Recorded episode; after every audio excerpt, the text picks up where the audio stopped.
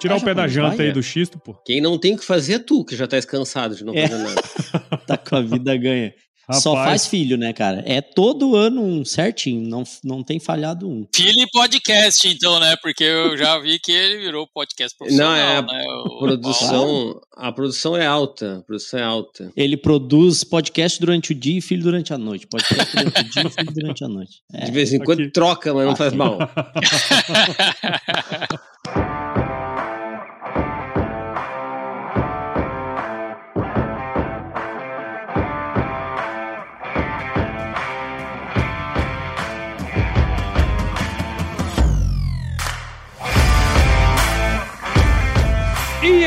Aí, pessoa! Estamos começando mais um episódio dessa série sobre gestão rural, que é um tema tão importante para o avanço sustentável do agronegócio, sempre aqui com os meus parceiros da Escad Agro. Aqui a gente vai compartilhar, além de boas histórias, muito conhecimento sobre gestão de propriedades rurais. Então se prepare que a partir de agora seu tempo vai passar com muito mais conteúdo. E dessa vez aqui estamos com um convidado super especial, que é o nosso querido Xisto Alves de Souza Júnior. Ele é formado em administração pela Universidade da região de Joinville, possui pós-graduação em engenharia de software pela PUC do Paraná, onde também fez sua pós em planejamento e gerenciamento estratégico. E hoje o cara trabalha com sistema para pecuária. Tá, tá tudo certo, na JetBov. Xisto, seja muito bem-vindo ao podcast Gestão Rural. Prazer, Paulo, estar com vocês aí também, o pessoal da Escadiagro, Gabriel e Jonas. É muito bom sempre poder falar sobre gestão, né? E gestão com tecnologia, juntando com pecuária, então aí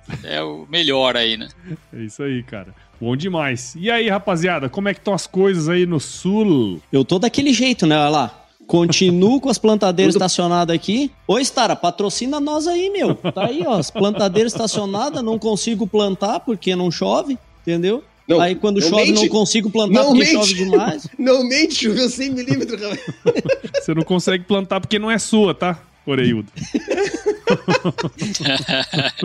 Ai, meu Deus. E a Stara não bota um real na nossa conta. E, ô, Stara, patrocina nós, meu. Olha lá, Pelo toda a gravação do podcast tá ali Tá, a Stara. Cinderela e a Vitória. Tá sempre aqui as duas. Hoje o Jonas vai reclamar de chuva ou de seca? Vamos ver do que, que o Jonas vai reclamar hoje. Não, estamos tranquilo. Tamo, hoje estamos bem. Eu estou muito satisfeito porque a gente vai conversar com um cara que entende de, de pecuária e entende de software. Eu quero só ver como é que a cabeça dele tá. Pô, é. Porque não é fácil. Essa aí é, é Essa realmente. Isso Não, aí. essa não é fácil. Essa Não é aí fácil. não- Dá um, deve dar um curto-circuito de vez em quando. Deve, deve vir o, programa, o programador, vem e diz assim: não, vamos fazer assim. Aí o cara vem e diz: não, mas assim não vai funcionar. o cara da pecuária vem e diz assim: não, mas assim não vai funcionar. Assim, não é assim que funciona lá no Mas Brett. não foi isso que a gente pediu. Lá no Brett não é assim que funciona. Não é, não é fácil, pessoal, não é fácil. Ó, muito treino, corrida, Ah. muita corrida e treino né, de exercício para poder equilibrar isso aí mudar de- tudo. pra poder mudar de estação. Bom demais. Não, tem que esquecer. Tem que esquecer. É. Muito bem, então, Xisto. Pra gente começar aqui, né, a resenha do nosso querido Gestão Rural, cara, a gente sempre gosta, né, obviamente, de conhecer a história aí das pessoas que passam por aqui, cara. Então conta um pouquinho da sua história aí pra gente. Queremos saber dessa ligação aí, né, software e pecuária e tudo mais. Como é que, exatamente, né? Como é que veio parar nisso, né? Ainda mais ainda falando de Joinville, Pois né? É, em Santa Catarina, que, que aqui quase não tem gado, né? Apesar que nós temos clientes aqui na região, não é muito comum, mas a minha carreira, a minha história, de fato, começou na tecnologia é, bem cedo, né? Eu comecei como desenvolvedor é, numa empresa que na época é, chamava-se DataSul, é uma empresa que desenvolvia software de RP, né, para gestão de empresas. Na época era considerada uma das principais aí software houses aqui no Brasil. Posteriormente ela foi comprada pela TOTUS, né? Então o produto DataSul hoje faz parte da, da TOTUS. Mas eu comecei lá, né, como desenvolvedor e atuando muito com produtos relacionados à gestão administrativa e financeira, né? Então a gente fala aí de contas a pagar, receber, fluxo de caixa, contabilidade, ativo. Então passei por essa fase aí como programador, depois acabei indo mais para gestão, que me atraía mais, assim, gestão de times e produto. É, me especializei, né, justamente mais nessa parte de engenharia de software, gestão de projetos, e aí com isso acabei indo para a área de consultoria. Então eu comecei a empreender também bem cedo, aí em 99 eu já era sócio de uma das empresas que era franquias de desenvolvimento da DataSul e em 2003 também fundei uma empresa de consultoria especializada em gestão né, de projeto, processo, planejamento estratégico. E a pergunta que vem é, né, como que começou a relação com a pecuária justamente, né? Porque eu venho dessa área de software, de tecnologia, de gestão, né? Mi, mi, minha formação até é muito mais relacionada à, à parte gerencial, né? E, mas eu comecei a ter contato com a pecuária em 2004, em função da família da minha esposa. Então a minha esposa é veterinária, filha de produtor, tem né, produtores na família, aí tios, primos, é, aqui em Santa Catarina. E aí eu comecei a ter contato, né? Comecei a conhecer aquela coisa de final de semana semana, você ia né, visitar a propriedade, passava o final de semana na fazenda e tal. E foi quando eu comecei, então, a, também com esse olhar, né,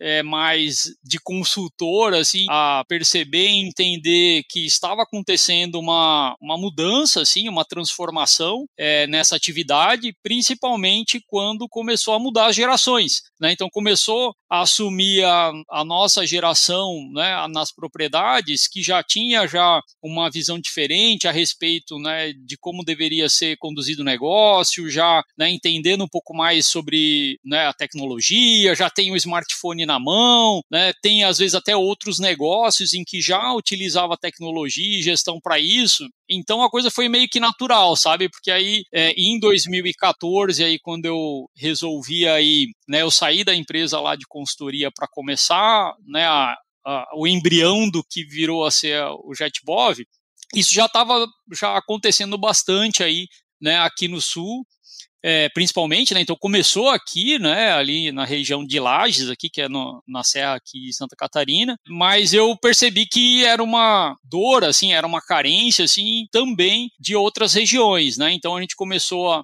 a, a, entender assim como que eram essas dores, se isso não era só algo aqui específico, né, da, da família da minha esposa, se as dificuldades não eram só muito aqui relacionadas à região que a gente estava, e, e a conclusão foi que de fato estava acontecendo essa mudança, transformação, e existia um mercado ainda carente para ser atendido, né, falando até não só de Brasil, mas até em outros países, né, então foi aí que começou, né, a, a história do JetBov. No início, assim, foi muito, a gente fala, sujando a bota de bosta, né? Indo nas propriedades, entendendo a realidade, vendo muito quais eram as dores, né? Testando muito, validando muito como que né, a solução de fato né, deveria ser construída para atender às dificuldades, às dores que, que existiam. E, e aí acabou que o JetBov começou a conquistar aí o mercado. Legal, cara. Eu não lembro quem foi que, que eu conversei uma vez que falou exatamente isso. Ele não era da área, mas começou de repente no convívio ali do seio familiar familiar, foi entendendo que existiam algumas dores. E é muito interessante quando alguém de fora, né, cara, alguém que não está envolvido naquilo ali, começa a perceber que aquilo de fato é um negócio que perturba, né? Pô, eu poderia ter um, um melhor controle e tal. E tudo que é uma dor é uma oportunidade de negócio, né, X? Com certeza. É, eu também acredito assim que quando você não tem um envolvimento ou então até uma até muitas vezes uma formação na área, né, é, você tem um olhar mais abrangente assim para o negócio. E aí eu falo isso porque foi dessa forma assim que eu me colocava assim de maneira bem humilde assim em buscar quem conhece de fato, né, e aí tentar mais ser né, um promotor, né, um facilitador, alguém que conseguisse conciliar essas várias disciplinas, porque eu bem cedo entendi que o que a gente estava tentando fazer não era algo específico de uma só disciplina, né? Então a gente buscou apoio da academia para ter é, zootecnistas, veterinários, agrônomos, e ao mesmo tempo a gente tinha coisas que estavam relacionadas à economia, né? à gestão financeira, é, e tudo isso, de alguma forma, tinha que né, se integrar né, corretamente para poder resolver o problema, né? Então, como eu não era o veterinário, ou como eu não era um agrônomo, não era um zootecnista, então meu papel era muito realmente de, de buscar ver a essência, né? E aí acho que é algo que ajudou bastante nesse processo, assim, a gente, eu, eu tinha feito na época uma disciplina de design thinking aqui na, na Universidade Federal, né? E a gente usou muito desses princípios, assim, né? De, de como fazer cocriação, de é, discovery, ou seja, que são, são algumas técnicas, algumas metodologias aí que justamente ajudam você a entender melhor todo esse cenário, assim, e conduzir, então, quem são de fato as pessoas que estão criando essa solução é, chegarem a algum, algum lugar que faça sentido, conseguirem construir algo que é, converja né, para uma solução que, que responda para aquilo que a gente entendia que era necessário. Porque, na prática, assim, na época eu via que existiam algumas soluções, alguns softwares, mas ainda nenhum software, nenhuma solução é, tinha conseguido né, é, resolver de uma maneira né, completa, precisa, abrangente e tal, é, algumas dores né, que a gente né, abraçou isso e falou: não, a gente quer esse propósito, né? A gente quer esse propósito de poder transformar, ajudar o pecuarista a transformar essa atividade de uma forma mais lucrativa, mais sustentável e tal. E a tecnologia é, tinha um papel fundamental para fazer isso. Só que a maneira como a tecnologia tinha que ser implementada tinha que ser diferente. Né?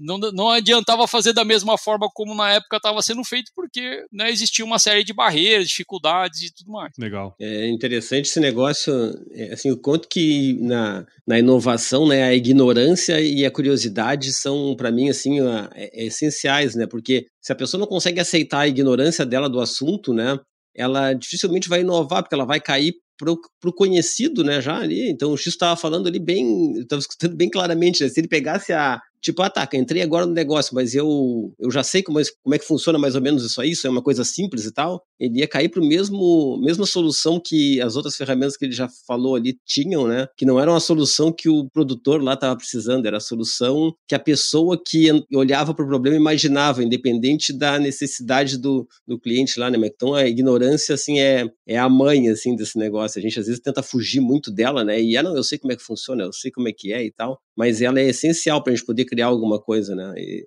assim, várias pessoas que passaram aqui já falaram um pouquinho assim, mas acho que agora no, essa do, do Xisto foi bem, para mim foi bem marcante assim, porque o cara de tecnologia, ele cai no cai no brete lá, né, vendo manejo e tal, e já começa a pensar num monte de coisinha que, né, começa a automatizar um monte de coisa que depois na hora de fazer aquilo rolar não, não vai acontecer, porque não é todo dia que aquilo acontece daquela maneira, não é sempre que tem a situação ideal é legal escutar isso aí, porque eu acho que ajuda também muita gente da tecnologia também que quer fazer coisas parecidas também, né? A entender isso aí. Não só o produtor. E o produtor também a entender que quando aparece alguém querendo uh, melhorar lá algum processo, tem que levar em conta isso, né? Que o cara, às vezes, ele ele precisa primeiro aprender muito, né? Tem que ter um pouquinho de paciência com o cara. É legal saber dessa trajetória aí. Muito bom, cara. E, ô, Xisto, é, pegando esse gancho aí que você comentou, né, e até um pouco do que o Jonas falou aí, a gente, você percebeu uma coisa que, é, em geral, a gente fala muito, né, sobre essa dificuldade da gente fazer um, um bom gerenciamento ali dentro de fazendas de pecuárias de corte, né, no, no, no Brasil. Na sua opinião, cara, por que que você acha que esse índice de profissionalização, vamos dizer assim, né, usando esse termo, ele é tão baixo ainda no que diz respeito à pecuária em geral e, e na sua visão, com a sua visão, obviamente, de programador e tal, como que a tecnologia pode ajudar nesse processo todo aí, cara? Bem, esse é um, é um, um assunto até que a gente acaba discutindo bastante aqui, né? Então, a gente tem conselho de administração, né? E dentro do conselho a gente é, também costuma falar sobre isso. O Maurício Palma Nogueira é, faz parte né, do nosso conselho. E, e eu lembro né, muito de uma palestra que eu assisti do Maurício que falava como a pecuária ela é resiliente. Né? Então, a pecuária, diferente da agricultura, ela, é, ela aceita muito erro, né? porque você tem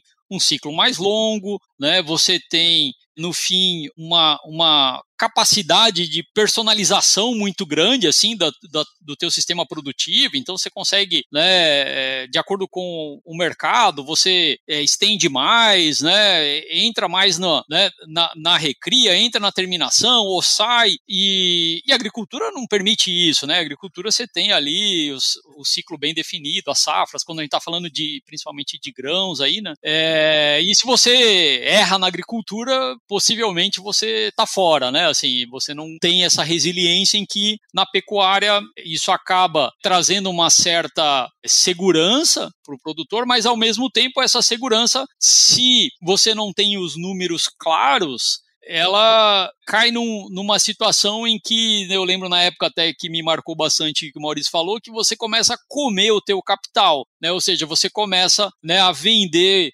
é, gado para cobrir uma necessidade de investimento, para, né, ah, eu, esse ano o preço do bezerro aumentou, já não consegui comprar mais a mesma quantidade de bezerro. E aí, aos poucos, isso começa a chegar numa situação onde a, né, que começa realmente, o que no final é, resulta, né, de, de resultado, de sobra, de lucro lá da, é, da atividade, é, começa a não compensar muito e aí acaba que o produtor sai da atividade. Eu vi que isso é um dos principais fatores assim que acabam né, criando uma certa situação de conforto né, para muitos produtores, eles não percebem que eles precisam mudar, né, então cria uma barreira cultural até, né, e aí no final, juntando com o fato né, de que para você fazer diferente, né, para você realmente começar a ter um resultado diferente, você precisa ter controle sobre muitas variáveis. Então, isso eu aprendi também é, cedo, assim, quando a gente começou a entender o que é pecuária. Ela é muito difícil, tá? Ela é mais difícil, eu, eu vejo, do que outras atividades que eu já tinha trabalhado antes, indústrias que eram, né, bilionárias e que movimentavam muito dinheiro, mas o processo produtivo não era tão complexo como é o processo produtivo numa fazenda. Não se mexia, não sumia. O gado não mexe, né? Na fazenda você tem que ter informação sanitária, você tem que ter informação da dieta, você tem pastagem, você tem né, estoque, você tem custo direto, indireto, você tem muita coisa que está acontecendo ali num produto que vai às vezes demorar dois, três anos para ser produzido. Nesses dois, três anos mudou o preço de insumo, mudou o preço da arroba, então é muita coisa acontecendo ali ao mesmo tempo, e se você não consegue fazer isso né, para é, de uma forma né, precisa, de, de, de controle e tal, para conseguir ter uma decisão é, mais estratégica, é, no final das contas, o produtor ele acaba indo por esse caminho aí meio tradicional mesmo, de né, tem poucos controles e fica tentando ganhar alguma coisa na hora de comprar, na hora de vender, né, mas ele não sabe de fato quando o gado está embarcando lá para o frigorífico qual foi o custo por arroba que aquele animal custou para ele. Ele não sabe se ele está tendo lucro ou prejuízo naquele animal. E aí que a tecnologia entendo que tem um papel é, fundamental, assim, você conseguir é, ter esses dados para no momento certo você tomar a decisão que você precisa. Né? Então, assim, é, ter o dado, é, não deixar com que aquele dado ou aquela informação ela perca a validade, né? Porque também não adianta você ter uma anotação lá no caderno e que você vai ver aquilo daqui três, quatro semanas, um mês, que não vai mais, né? Você não tem mais ação sobre isso ou a ação que você possa pode fazer sobre aquilo já perdeu muito do efeito. Então tem coisas que você tem que saber lá no curral, na hora que o gado está na tua frente, você tem que saber qual foi o GMD, qual foi o ganho, se eu tenho que apartar aquele animal, se eu tenho que né, fazer algum procedimento que ficou faltando, porque é ali que você está com o animal e você precisa ter essa informação, né? E ao mesmo tempo você tem que conseguir avaliar se aquele lote vai dar resultado, se não vai dar resultado, simular situações diferentes por conta da variação de mercado para ver se vai fazer sentido fazer uma suplementação ou não. Tudo isso são ferramentas que a tecnologia né, permite você conseguir fazer essa decisão baseada em dados né, que no passado a gente não tinha. Né? No passado era muito difícil você fazer isso. Então, acho que eu, é, essa tá a principal é, mudança agora, né, que a gente vê olhando já um pouco mais o, os clientes que já estão já né, há, há, mais tempo no JetBov, a principal diferença no final é essa, assim, né, os clientes que conseguem é, tomar essas decisões mais baseadas em dados, eles estão percebendo, enxergando que tem potencial para né, aumentar a lucratividade, a produção, é, e aí acabam arrendando as propriedades dos outros que estão saindo, né? Acabam é, assumindo a gestão de outras propriedades, porque ele vê que é possível fazer né, esse resultado, só que ele exige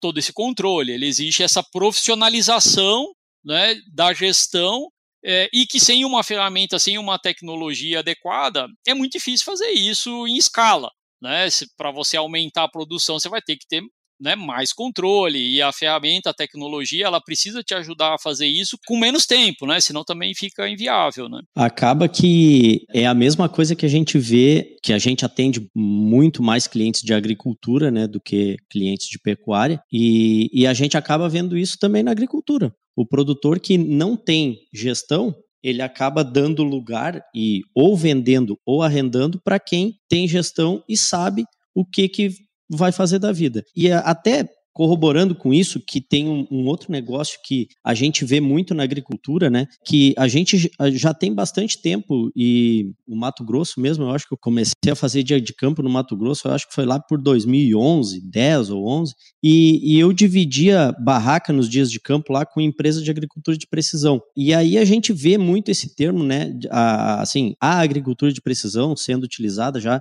na agricultura há bastante tempo. E aí tem alguns vídeos lá no YouTube YouTube, por exemplo, da JetBov, que tem assim, né? JetBov, pecuária de precisão. E eu me chamou atenção aquilo ali, Xisto. E eu gostaria de, de entender, e até para o pessoal entender, quem está nos escutando, quem está nos assistindo no YouTube, é Tu poderia, enfim, conceituar, falar para nós sobre isso? O que que, né, quando vocês falam em pecuária de precisão, o que que é pecuária de precisão? Legal, Gabriel. É, esse é um termo até mais novo, né? É, se a gente for buscar um, né, uma conceituação aí, uma denominação para isso, até eu vi é um termo né, em inglês aí que fala de precision livestock farming, né? É, basicamente é você né, é, utilizar princípios aí, tecnologias e processos que o objetivo no final né, é tornar a produção mais profissionalizada e você né, ter dados né, mais precisos a respeito da produção para tomar decisões baseado nesses dados. Como que a gente né, aqui no JetBov, na prática, trabalha pecuária de precisão. Como princípios, né, o primeiro que a gente considera toda a informação do animal, ela precisa ser individualizada. Então, você tendo uma identificação do animal, pode ser é, uma visual, identificação visual, ou hoje você tem os brincos né, de identificação né, por radiofrequência, aí, que é, vem, né, o pessoal vem adotando bastante essa, esse tipo de, de identificação, que facilita muito a identificação, é mais rápido, você tem agilidade na identificação, né, mas no final o que ele tem ali é um número que é o ID, é o, né, é o RG né, do animal dentro da fazenda. Então tudo que acontece com o animal animal, cria uma ficha para esse animal para que você consiga analisar essas informações de maneira individual. Né, e tomar uma decisão, muitas vezes de maneira individual também. Né?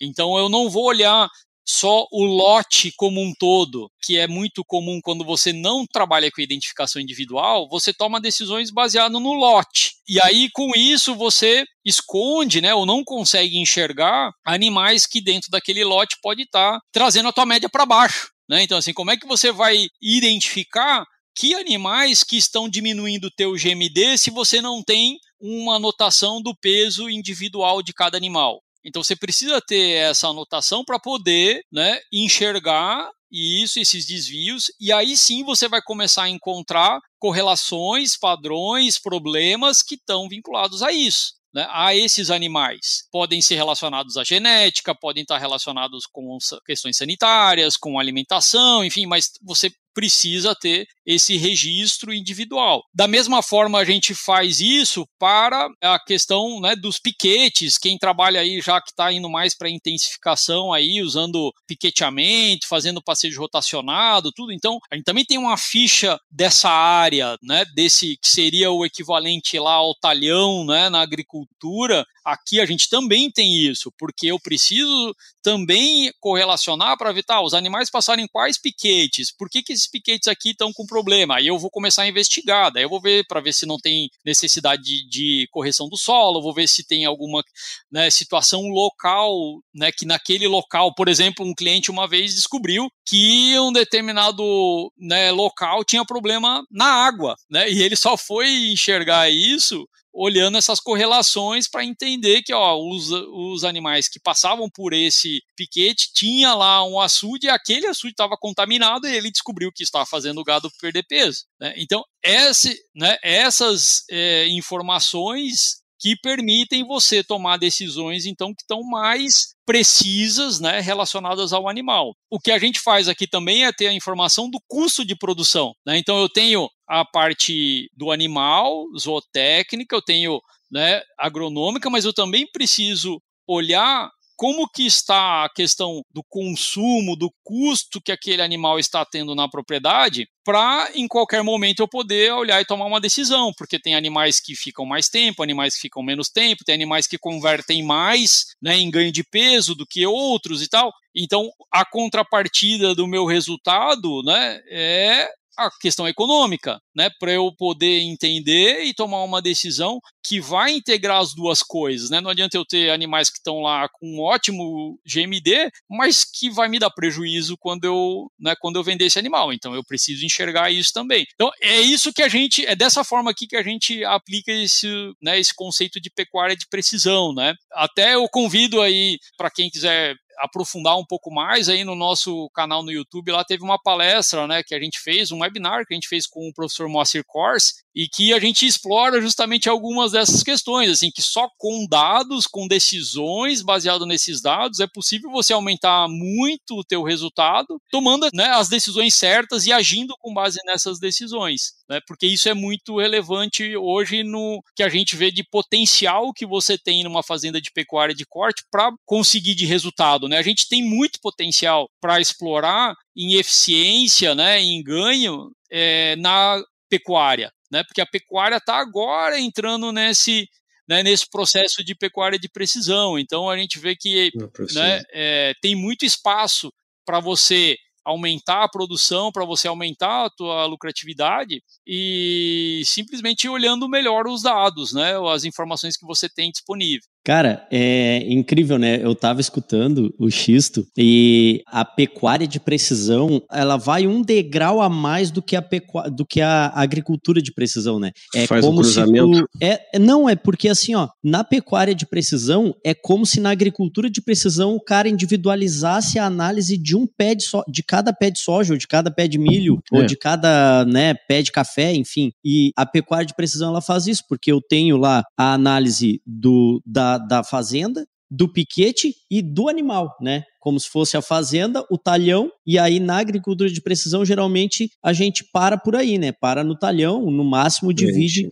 as variedades ali, né? Variedades, tipo, uma é. variedade, é, divide a variedade. Mas a pecuária de precisão, ela está indo além, né? Ela está indo na questão de individualização mesmo do animal, saber quanto que aquele animal custou, enfim, né? E o que que faz ele ganhar mais ou ganhar menos peso, enfim. Cara, é um negócio realmente bem, bem, uh, bem interessante e parece que a tecnologia ajuda isso até de fazer de forma simples, né, X? Torna isso algo não tão complicado como parece ser, através Sim. da questão dos brincos que tu falou aí de radiofrequência e tal, é, as ferramentas se, se, se conversam e, e, acaba que isso se torna mais simples do que parece, né? É, e olha só, Gabriel, o potencial que a gente tem né, na pecuária, né? Hoje até aqui para a gente conversar, eu fiz questão de fazer uma pesquisa aqui, eu, de vez em quando eu vejo isso, né? E aí eu busquei ali, ah, comprar uma fazenda ali no interior de Goiás, ali mais ou menos 200 quilômetros ali de Goiânia,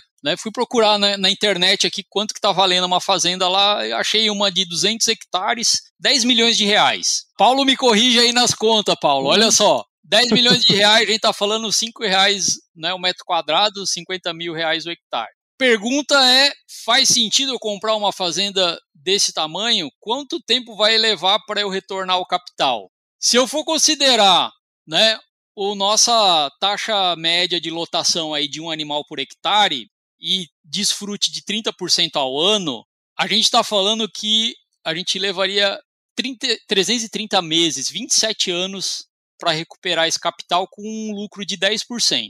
Tá? Números médios aí, Paulo, né? Faz mais sentido. ou menos o padrão Mais que a gente aí. vê aí no mercado, né? É isso aí. 27 anos para retornar o capital. Se eu conseguir aumentar de 200 animais É, para né? 600 na mesma taxa de desfrute e melhorar um pouco né, a minha lucratividade de 10% para 20%, é possível? Sim, em tese. Quatro anos de retorno. Enquanto? Quatro anos. Pô, É porque vai os os 30% nos 600 ali já. O que é interessante dessa conta aí, Xisto, e que é uma conta que, às vezes, eu, eu lembro até o professor Moacir falava muito isso. O que, que é o dobro de meia UA por hectare? Né? Às vezes a gente fala assim, porra, a gente dobrou a nossa produtividade. E no fim das contas, né, quando a gente tem o, o sarrafo lá embaixo, qualquer coisa que a gente faz Barbado. dobra, dobra qualquer coisa, né? então, É. eu, eu sempre falo que a pecuária, ela tem um potencial muito grande de você melhorar muita coisa em pouquíssimo tempo, porque a gente está com um sarrafo muito embaixo. Diferente da agricultura, se eu tiver que aumentar de 80 saca para 200 saca, é muita, é muita diferença. Talvez a gente não consiga num espaço curto de tempo por vários motivos. Mas a pecuária, a gente consegue sair de 5 arrobas por hectare para 35 em pouco tempo, né? Olha o- a distância que é um para o outro, né, cara? Então, se a gente consegue mexer em coisas substanciais ali, né, de controle, entender onde que a gente é, trabalha, a gente consegue fazer isso, né? Sair de um retorno de 30 anos praticamente para um retorno de, de 4 anos, né, cara? Então, a pecuária é, é linda nesse sentido, porque qualquer coisa que a gente faz, assim, bem feito, a gente tem um retorno relativamente mais rápido. É, só que tem que ter esse, tem que ter esses controles aí, né? Sim, e esses números para olhar para eles, né? Que o X estava falando ali. Aí o cara não tem nada, não tem número nenhum, não sabe se está comprando bem, se está vendendo bem, sabe? A qual é o piquete lá que tá que tá puxando tudo para baixo, que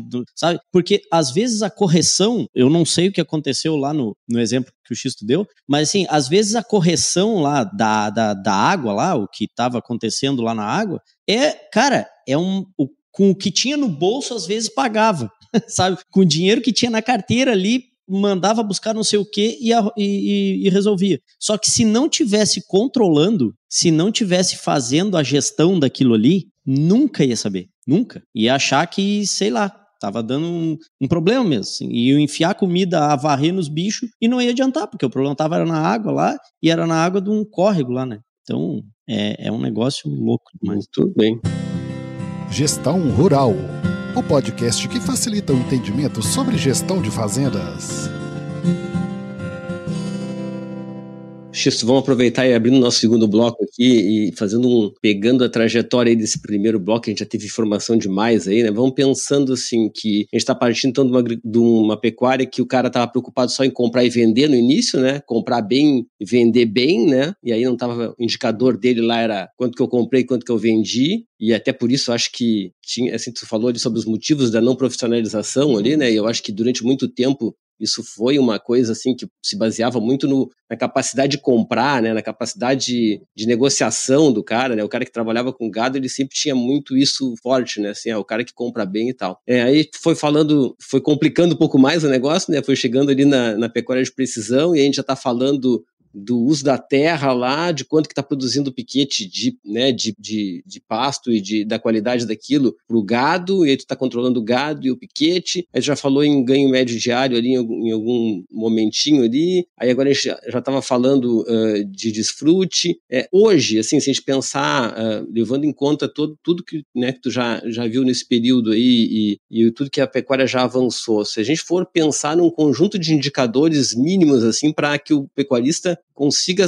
ter, sim, ter um pouco de segurança sobre se ele está sabendo como é que está funcionando o negócio dele ou não. Tu tem aí um, uma dica para dar, assim, de o que, que é importante controlar e saber para poder uh, entender se o negócio está tá dando certo? Claro, a gente aqui está sempre preocupado, né? Tá, a rentabilidade está boa? Bom, isso é um número macro, né? A gente está falando, aí vamos falar do, do, do caso da, da pecuária de precisão, né? O que, que a gente tem que entender? Eu considero, assim, que os dois principais indicadores, assim, se a gente fosse colocar algo mais macro, assim, estão relacionados, um, né, à questão produção, né, produtiva, e outro que é justamente para eu poder enxergar como é que estão e onde estão meus gargalos né, na parte econômica. Então, quando a gente fala de produção, a quantidade de carne por hectare que eu produzo na fazenda é o principal que a gente enxerga aqui, que dali começam a derivar os indicadores que vão ser mais específicos para cada sistema de produção ou que etapa que ele trabalha, né? Então, se ele trabalha mais na cria,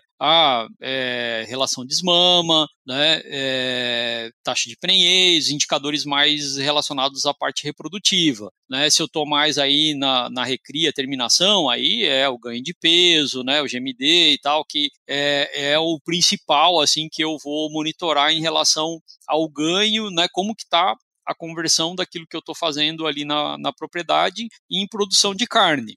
Né? Mas fazer uma relação com a terra que eu tenho disponível é a maneira que a gente enxerga mais adequada para você otimizar os teus recursos de produção ali, né? Que é até intensificar cada vez mais. Intensificando cada vez mais, você começa a pressionar mais o outro lado, né? Porque você começa a ter mais recursos investidos, mais controle, mais, você precisa ter uma gestão mais profissional, porque você está aumentando o risco da fazenda. Você está colocando coisa ali, certo? Você está colocando investimento ali que, se não for bem gerenciado, ele pode justamente sair pelo outro lado, né? É, então aí o custo, né, por arroba produzida, né, o custo, né, de cada animal e aí derivando o custo direto, indireto, você ter uma visão mais, né, de uma estrutura de custo ali mais detalhada para você enxergar onde que está indo o dinheiro é a maneira como você vai olhar o outro lado para tentar buscar enxergar, né, é, situações e oportunidades para é, conseguir, né, melhorar esse resultado. É, então, dali, esses dois eu vejo que são os principais, assim, os mínimos, tá? É claro que na prática eles não são tão fáceis assim de você é, conseguir ter na mão é, sem ter, né, um, alguns tentam fazer isso com planilhas, tá, mas eu sei que é bem trabalhoso, é muito fácil você também errar nisso, né, porque é, planilha a gente fala que aceita tudo, né, então é, é, sem um software né, específico para fazer isso, a gente sabe que de fato é bem mais trabalhoso e difícil de você ter essas informações na mão. É, mas começa por esses dois é, KPIs, né?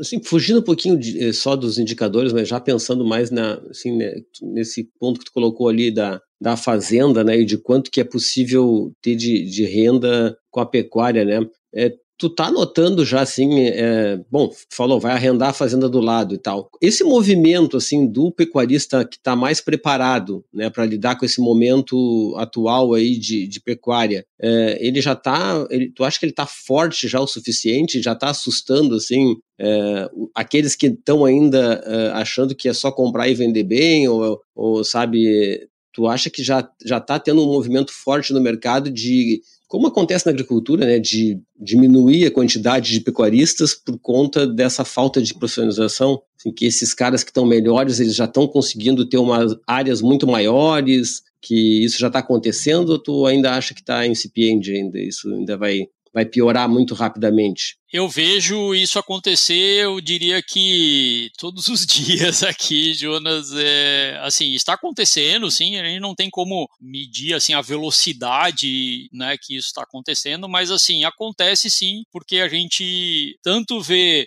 pecuaristas né, que estão nesse movimento e arrendando e comprando, como também do outro lado aqueles que estão saindo da atividade né, seja porque né, não conseguem fazer essa mudança, essa transformação, né, para ter uma atividade né, num outro né, patamar de gestão, de controles, tem várias dificuldades. A gente sabe que no campo né, tem questões relacionadas à própria qualificação de mão de obra, né, que às vezes não consegue, né, tem barreiras culturais, tem questões relacionadas à sucessão, então tem conflitos ali que às vezes acontecem na mudança da geração. Então, né, tudo isso né, torna ainda mais difícil esse movimento. Tá? Então acaba que a, gente também observa aí fazendas que estão né, saindo porque prefere não encarar isso tudo e arrendar para cana, arrendar para soja, né? Mas é aquilo, né? Você vai estar tá dependendo do terceiro, né? Por outro lado, a gente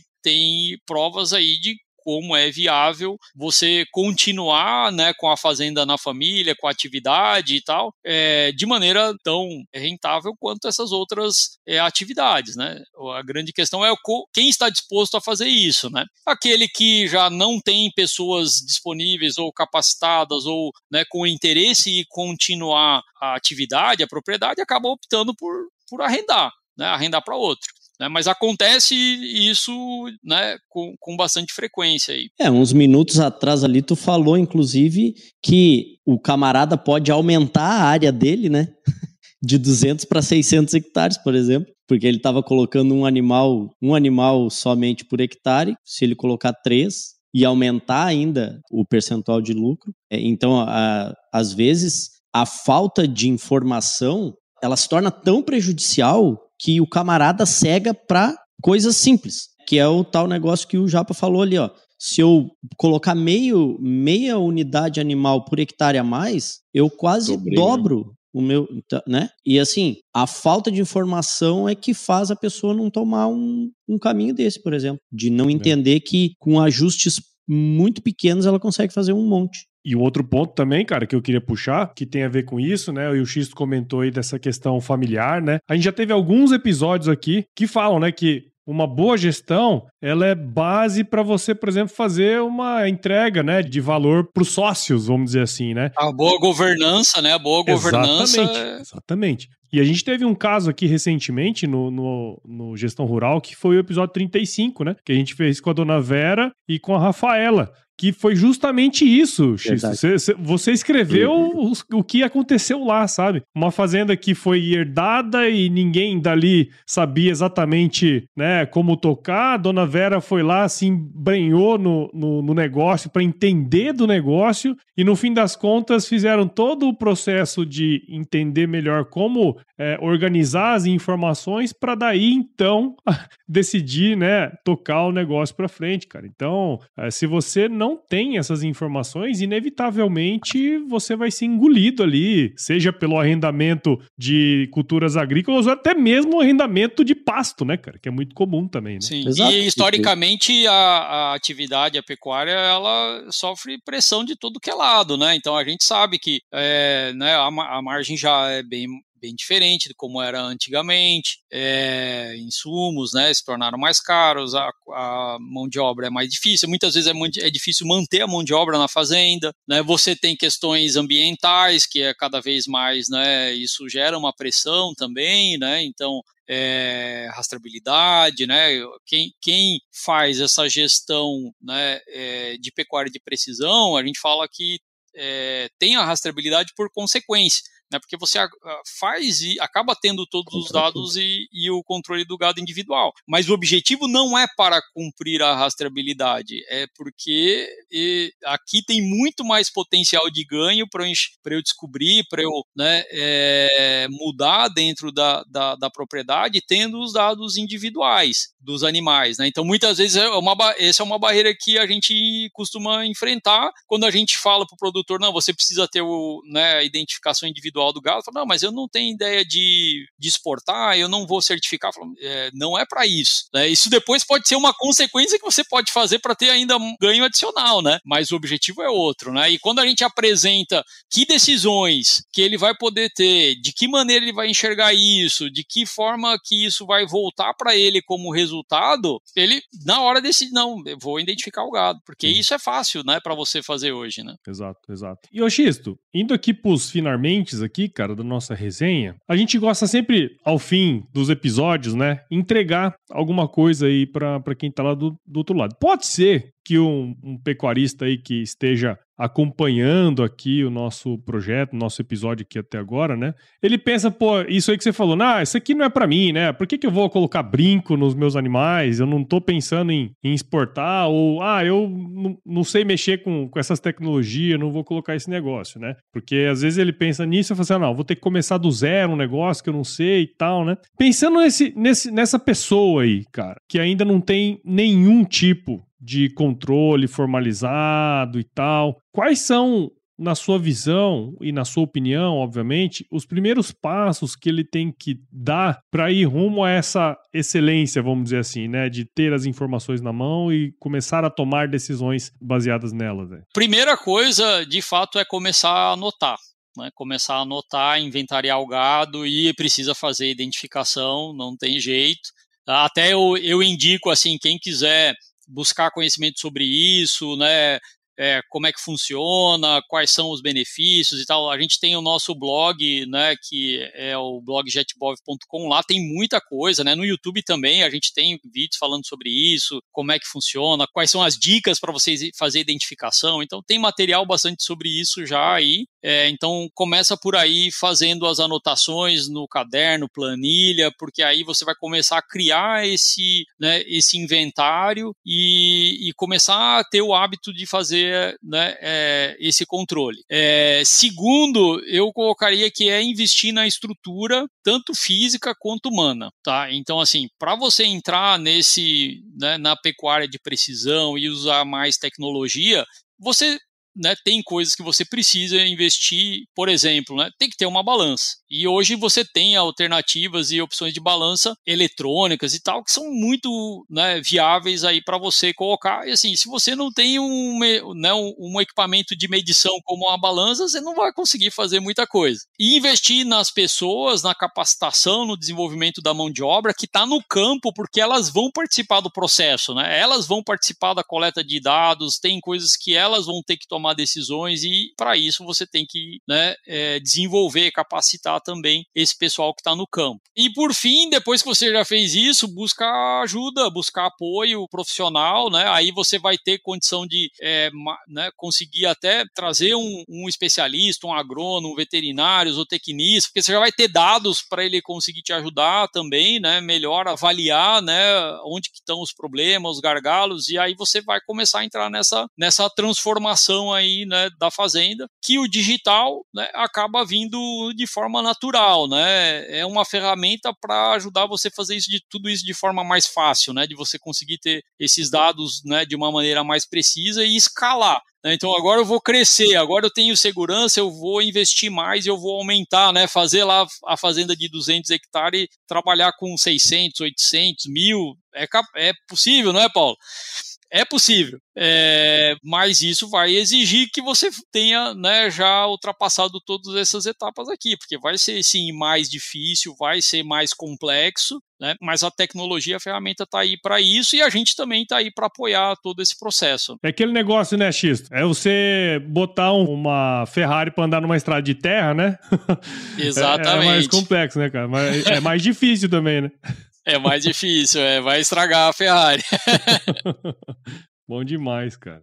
É isso aí. E aí, gurizada, tem mais alguma coisa aí para perguntar pro Xisto, cara? Eu gosto do assunto demais, né? Então, por mim, eu passava. Ó, nós começamos e tinha sol lá, ó. Agora já tá escuro. Já tá escuro, né? Por mim, eu varava a noite aqui conversando, mas a gente já chegou, já tá chegando quase em uma hora aí de conversa. E é, eu já quero agradecer o Xisto aqui. Também o Xisto, mas eu quero agradecer a Érica a Érica que trabalha lá na JetBov, ela que fez a ponte aí, né, entre eu e o Xisto. É, eu não tinha o contato do Xisto. E, e aí eu comentei com ela porque a gente está, a Escadiagro está fazendo uma integração com a JetBov no sentido de, de atender melhor tanto os clientes Escadiagro quanto os clientes JetBov nessa questão fiscal, né, e os, e os clientes Escadiagro ter uma solução completa também na parte de pecuária. E o nosso contato dentro da JetBov é a Érica. E a gente traz pouco, assim, a gente trouxe poucas pessoas para falar e que tivesse uma expertise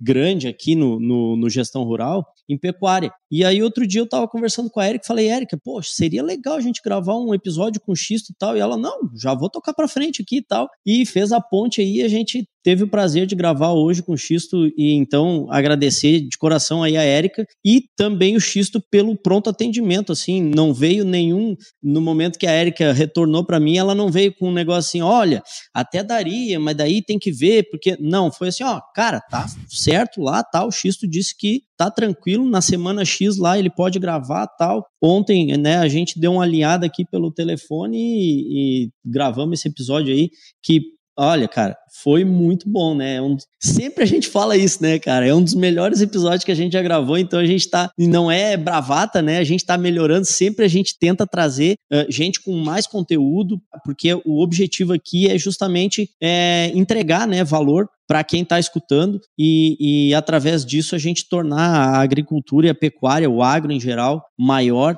e manter assim, né, as pessoas no campo gerando renda, emprego e tal. Então, Xisto, muito obrigado, cara. Muito obrigado aí por atender a nossa o nosso convite e parabéns, parabéns pelo trabalho que vocês desenvolvem aí. É, eu, eu acredito é, muito, né, que vocês devem ter já através do trabalho de vocês salvado muitas, mas muitas propriedades mesmo Brasil afora aí, porque é, é desafiador, né? Fazer isso que, que vocês fazem, essa, essa pecuária de, de, de precisão aí, é um negócio bastante revolucionário. Parabéns. Obrigado. Deixa eu terminar aqui também, porque eu. Né, falar depois do Gabriel é sempre difícil. Mas eu queria agradecer o Xisto, principalmente por não ter contratado o Paulo Ozaki, né? Acho que é a primeira coisa, acho que é o mais é. importante que a gente tem que levar enquanto deu tudo certo. Ele que não quis, ele que não quis, olha só. Deu tudo certo. Não, deu tudo certo, né? JetBov é o que é hoje e AgroResenha também. Então, a gente só tem que estar tá feliz. É, agradecer o Xisto por ter dado esse tempo aí para nós e para todos esses produtores precisando escutar, é, muito pecuarista que é, em algum momento aí também se sente pressionado por conta disso, né, de mudar, é, de hoje ter que arrendar, hoje ter que passar para a agricultura, né, por conta da redução das margens, pela dificuldade do negócio, e na real Uh, ele tem bastante coisa a fazer ainda para melhorar né, a, a, margem que ele está tendo e se manter trabalhando com a pecuária, porque normalmente a gente, a gente sabe que na agricultura e na pecuária tem muito disso, né? Tem muito do, da, daquele, do gosto pessoal e, da, e do conhecimento que a pessoa já adquiriu naquele assunto, né? Então, pecuarista passar para agricultura pode ser uma ótima decisão, né? Num certo momento ali uh, financeira, né? Mas uh, que se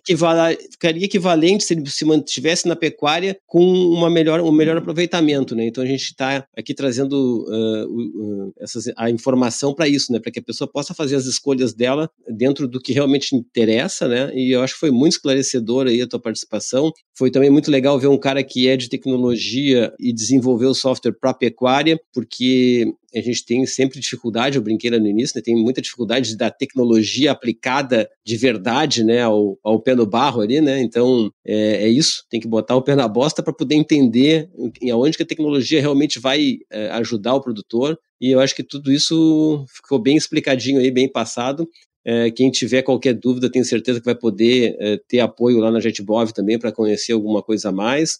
A gente também já conhece uh, bastante também do, do software. Né?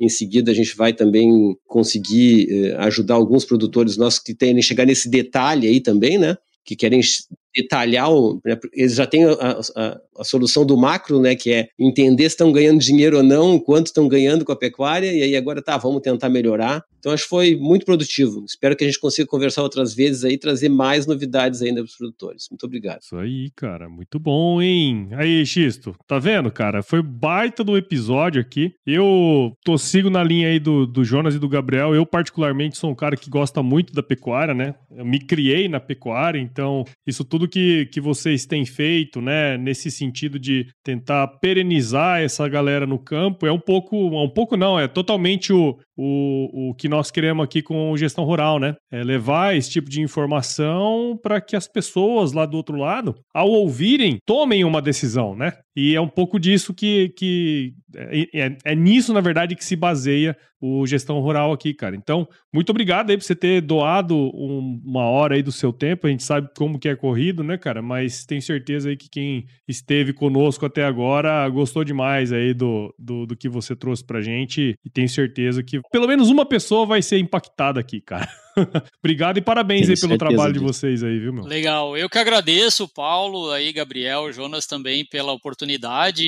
Eu sempre gosto, tá, de participar, assim, quando eu posso, né, é, para poder é, fazer esse propósito nosso, né? O nosso propósito, o propósito que eu assumi é de empoderar o pecuarista através da tecnologia. Né, para ele conseguir ter uma produção mais lucrativa, mais sustentável e tal, mas a gente sabe o quão difícil é muitas vezes chegar né, nesse pecuarista para mostrar para ele justamente o que a gente está falando aqui, né? De que sim, tem né, uma alternativa para você tornar essa atividade perene, para você perpetuar essa atividade. E assim, eu tenho um vínculo muito né, próximo e emocional com isso, né? Então o meu, a minha história, né, tudo começou por isso, né, por esse propósito, né, porque eu realmente acredito que a gente tem um papel, né, é, como pecuária assim muito importante né, de alimentação, de produção de proteína, mas também desse estilo de vida todo da gente né, não deixar isso morrer, não deixar com que isso né, se perca, é, porque é muito apaixonante assim quando você começa né, a ter envolvimento com essa atividade, é uma coisa realmente muito boa, né? Muito Perfeito. bom então. Ô, ô Japa, Diga deixa lá. eu para nós terminar aí com chave de ouro. É, não sei como é que o time de dev lá da JetBob vai fazer, mas tem um indicador aí que, né, que o Xisto não falou. E eu acho que seria importante se estivesse. Tu não, tu não concorda? É, eu acho concordo, que tu tinha que concordo. dar essa barbada para ele, ele já entrar no Slack ali, já na, na sequência, ou não sei né, qual outra ferramenta que eles usam lá, e já, tipo, prioridade máxima. É isso aí, cara. A, a, o indicador é o seguinte, Xisto: se chover, não precisa molhar a horta, não, tá bom? Você fala isso aí. Tá bom. Vamos ter que colocar esse indicador então. Chuva é pasto certo.